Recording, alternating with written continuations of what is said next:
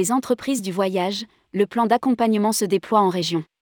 Convention régionale des EDV Centres, est à Naples. Le plan national d'accompagnement des opérateurs de voyage et de séjour lancé par les entreprises du voyage passe désormais en phase active.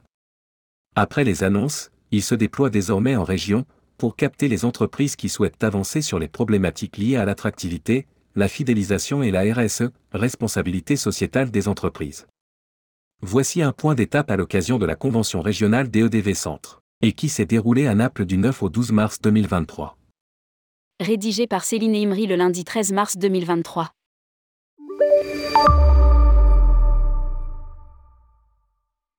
Si la pandémie de Covid-19 semble dernière nous et la reprise de l'activité une réalité, les opérateurs de voyage et de séjour n'en restent pas moins confrontés à des problématiques conjoncturelles et structurelles, notamment liées aux ressources humaines et à la RSE.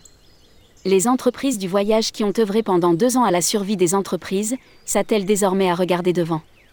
C'est dans ce cadre que le syndicat patronal a lancé un grand plan d'accompagnement national en novembre dernier, qui se déploie au niveau régional avec le soutien de l'OPCO Mobilité, l'opérateur de compétences des métiers de la mobilité, sur des sujets liés à l'attractivité du secteur.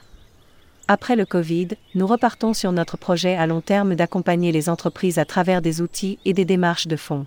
Lance Valérie Bonned, secrétaire générale des entreprises du voyage à l'occasion de la convention régionale des EDV Setrest qui s'est déroulée à Naples jusqu'au 12 mars 2023. Lire aussi, accompagnement des entreprises, les EDV lancent un plan national. Trois régions pilotes et des ateliers collaboratifs. Après la phase d'annonce, les trois régions pilotes, EDV Centre-Ouest, EDV et EDV Setrest, sont entrés dans le vif du sujet dans le cadre de réunions régionales qui ont mobilisé les adhérents en décembre 2022 et janvier 2023.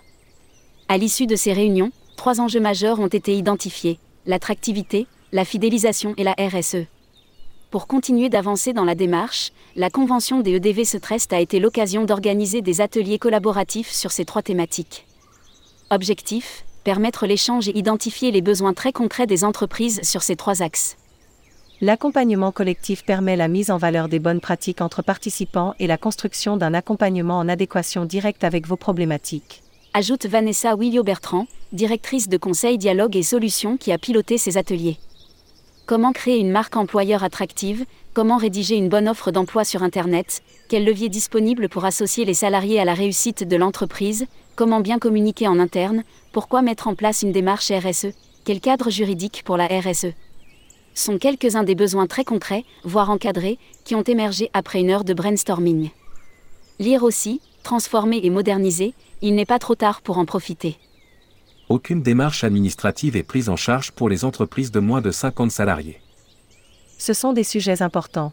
Nous cherchons tous des collaborateurs. Sur la RSE, nous avons entamé des réflexions et nous avons mis en place des actions qui ne sont pas formalisées.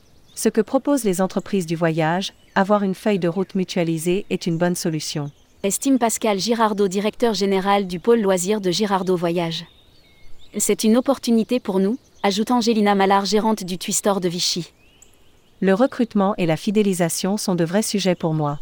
Des préoccupations aussi partagées par Cathy Chaban, animatrice réseau de Chaban Voyage.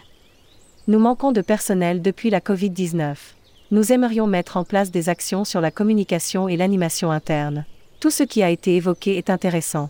C'est une première, qui représente un budget conséquent et qui est pris en charge. Insiste Yannick Faucon, Rezaneo, président des EDV Setrest. Nous avons tous intérêt à y aller, les entreprises n'ont pas le choix, il faut avancer sur ces sujets. En effet, l'OPCO Mobilité dispose d'un budget de 7 millions d'euros pour accompagner les entreprises toutes branches confondues. Le président des EDV Centres, elle souhaiterait regrouper une dizaine d'entreprises volontaires autour de chacun des trois pôles, Lyon, Dijon et Annecy. Mais avant, des entretiens individuels avec chacune des entreprises candidates seront menés par le cabinet consultant retenu par l'OPCO. Puis les retours seront mutualisés pour monter des ateliers collectifs d'une ou plusieurs demi-journées qui permettront de répondre aux besoins exprimés. Pour les entreprises qui souhaiteraient aller plus loin et bénéficier d'un accompagnement individuel, elles ont, là aussi, la possibilité de solliciter l'OPCO. Si pour l'heure, le plan se concentre sur trois régions, d'autres vont prochainement entamer cette démarche. L'Île-de-France sera la prochaine région à intégrer le plan, suivie ensuite d'une région ultramarine. Les entreprises du voyage souhaitent embarquer un maximum d'adhérents. Le partenariat avec l'OPCO Mobilité nous donne les moyens de faire ce que font les grandes entreprises sans aucune démarche administrative et avec une prise en charge financière sans reste à charge pour les structures de moins de 50 salariés. Nous nous battons pour ce projet et cela va pousser le secteur à aller de l'avant. Conclut Valérie Bonned. Alors pourquoi hésiter? Atelier 1, attractivité des métiers et recrutement. Après avoir cerné les enjeux liés à l'attractivité, les participants ont exposé leurs attentes dans le cadre d'ateliers menés par Vanessa Willio-Bertrand de Conseil Dialogue et Solutions.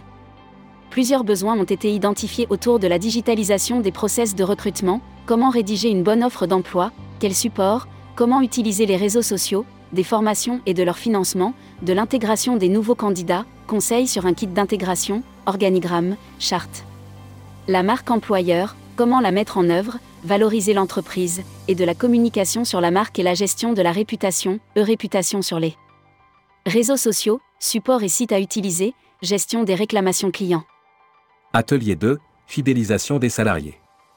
Même méthode que dans l'atelier précédent mais cette fois sur le sujet de la fidélisation. Les participants ont fait émerger plusieurs attentes, comment rendre visible et attractive l'offre financière des salariés, quel levier pour participer à la réussite de l'entreprise, intéressement, prime. Comment engager les collaborateurs dans la vie de l'entreprise, communication interne, team building, valorisation du projet d'entreprise, fierté d'appartenance à l'entreprise. Comment créer une marque employée interne et comment la déployer?